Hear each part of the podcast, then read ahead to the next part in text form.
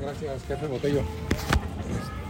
Y muchas gracias a todas y a todos ustedes. Perdón un poquito el retraso por las obras las obras de movilidad. no, también fui a saludar, fui a saludar al, al gobernador rápidamente. Y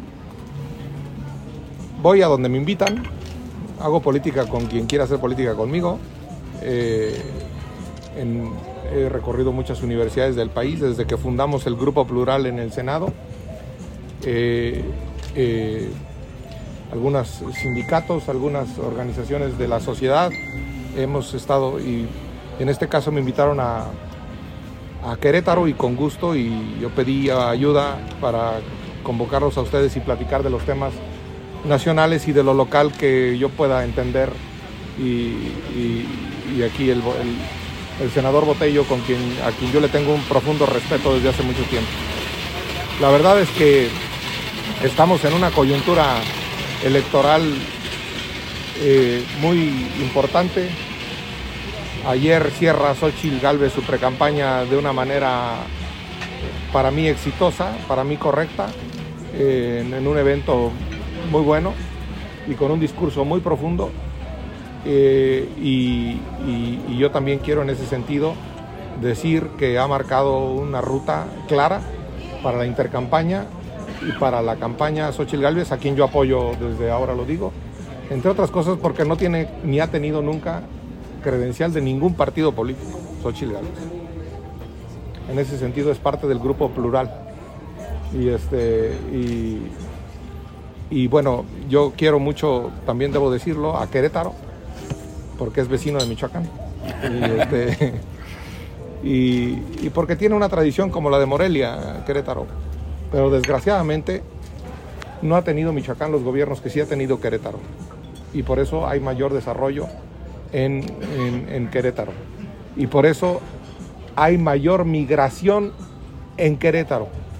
Hablamos de la migración como si fuera solo la que se va a Estados Unidos y hay problemas de migración internos. Hay migración interna como la que tiene, que la enriquece y la sufre Querétaro. Querétaro está enriquecido y tiene problemas por su migración interna. Los ¿Por qué la gente se viene a vivir a Querétaro? Porque aquí hay empleo, fundamentalmente. Porque aquí hay empleo. Por eso se van a Estados Unidos, porque ahí hay empleo, los michoacanos. La migración ideológica nos pega como... Perdóneme usted. Migración ideológica también, por ejemplo, viene gente de otros estados y empiezan a querer este, imponer su credo ideológico. Yo creo que nadie le debe imponer a nadie su credo, eso sí. Debe absolutamente respetarse su preferencia ideológica, absolutamente, en todas sus dimensiones, en la cultural, en la política, en la sexual, en todo.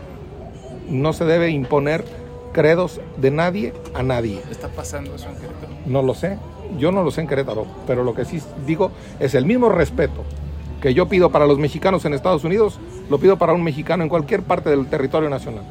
Ese es el punto.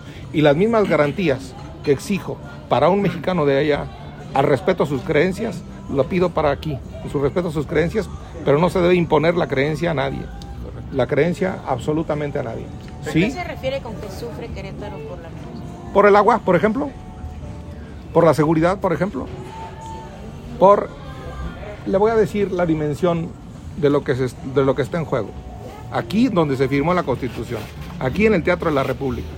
Para mí la República no es la división de poderes y los rollos que nos echamos los políticos. Para mí la política es hospital público con la misma calidad que hospital privado. Para mí, la República es escuela pública con la misma calidad que los que van en la escuela privada. Para mí, la República es seguridad pública. Lo mismo que tienen la seguridad pública en el campanario, la seguridad privada. ¿Qué es lo que buscan específico con esta visita? Déjeme, nada, más, déjeme nada más decirle eh, una cosa más. Crédito público para las empresas de Querétaro. Eso es para mí la República. Lo demás es rollo y bla, bla, bla. Crédito público con intereses y no crédito privado con intereses especulativos y comerciales, sino crédito público con interés de desarrollarse. ¿Qué busco en Querétaro con mi visita? Que se oigan mis puntos de vista. Soy un senador de la República. Es lo que busco un político.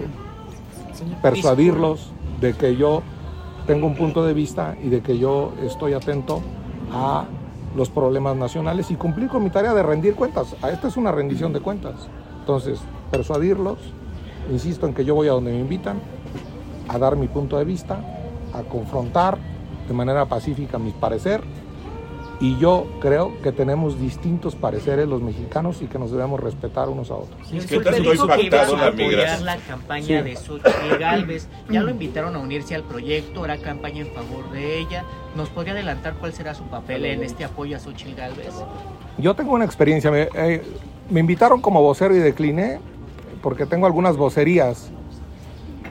Voy con Ciro desde hace más de seis años este, y voy a otros bloques informativos de televisión por cable, por ejemplo, o de radio. Y en algún sentido eh, yo puedo aconsejar a Xochitl. He participado en tres campañas presidenciales ganadoras. ¿Lo invitan a la reelección en el Senado o volver a participar en esto o al gabinete? ¿Lo invitan a algo? Me gustaría mucho ser rector de mi escuela de Derecho, en, yo donde ya fui director. yo, yo, yo, con gusto le respondo a todos, nada más. Este, yo sinceramente lo de los cargos, ya he tenido muchos cargos, yo estoy a disposición, pero yo no me nublo por cargos. He sido dos veces diputado, he sido secretario de Estado, he sido director del IMSS. Andrés Manuel me ofreció a la Fiscalía General de la República y no se la acepté. La Fiscalía General de la República. Esa no es independiente. Porque yo... En este momento no. exactamente, en, exactamente hace tres años cuando terminó, acuérdense que nombró a tres. A tres.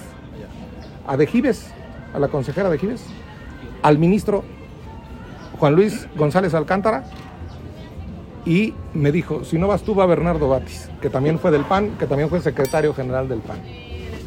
Porque me invitó al Senado y ya acepté. Hablando obviamente de Xochitl. Entonces, este, no, es no es por cargos. Que hablas de obviamente que también eres eh, vocero ahí con, con Ciro, justo ella en una llamada que tuvo habla de que eh, lo que han estado hablando de que están 20 puntos arriba Claudia Sheinbaum y pues obviamente Morena, ella dice que simplemente son dos puntos y que no es lo que, lo que le están diciendo a la gente. A ver, yo no me voy a entrar a un tema de descalificar encuestas. ¿eh? Yo no soy de los que descalifican las encuestas que están en contra del quien yo prefiero.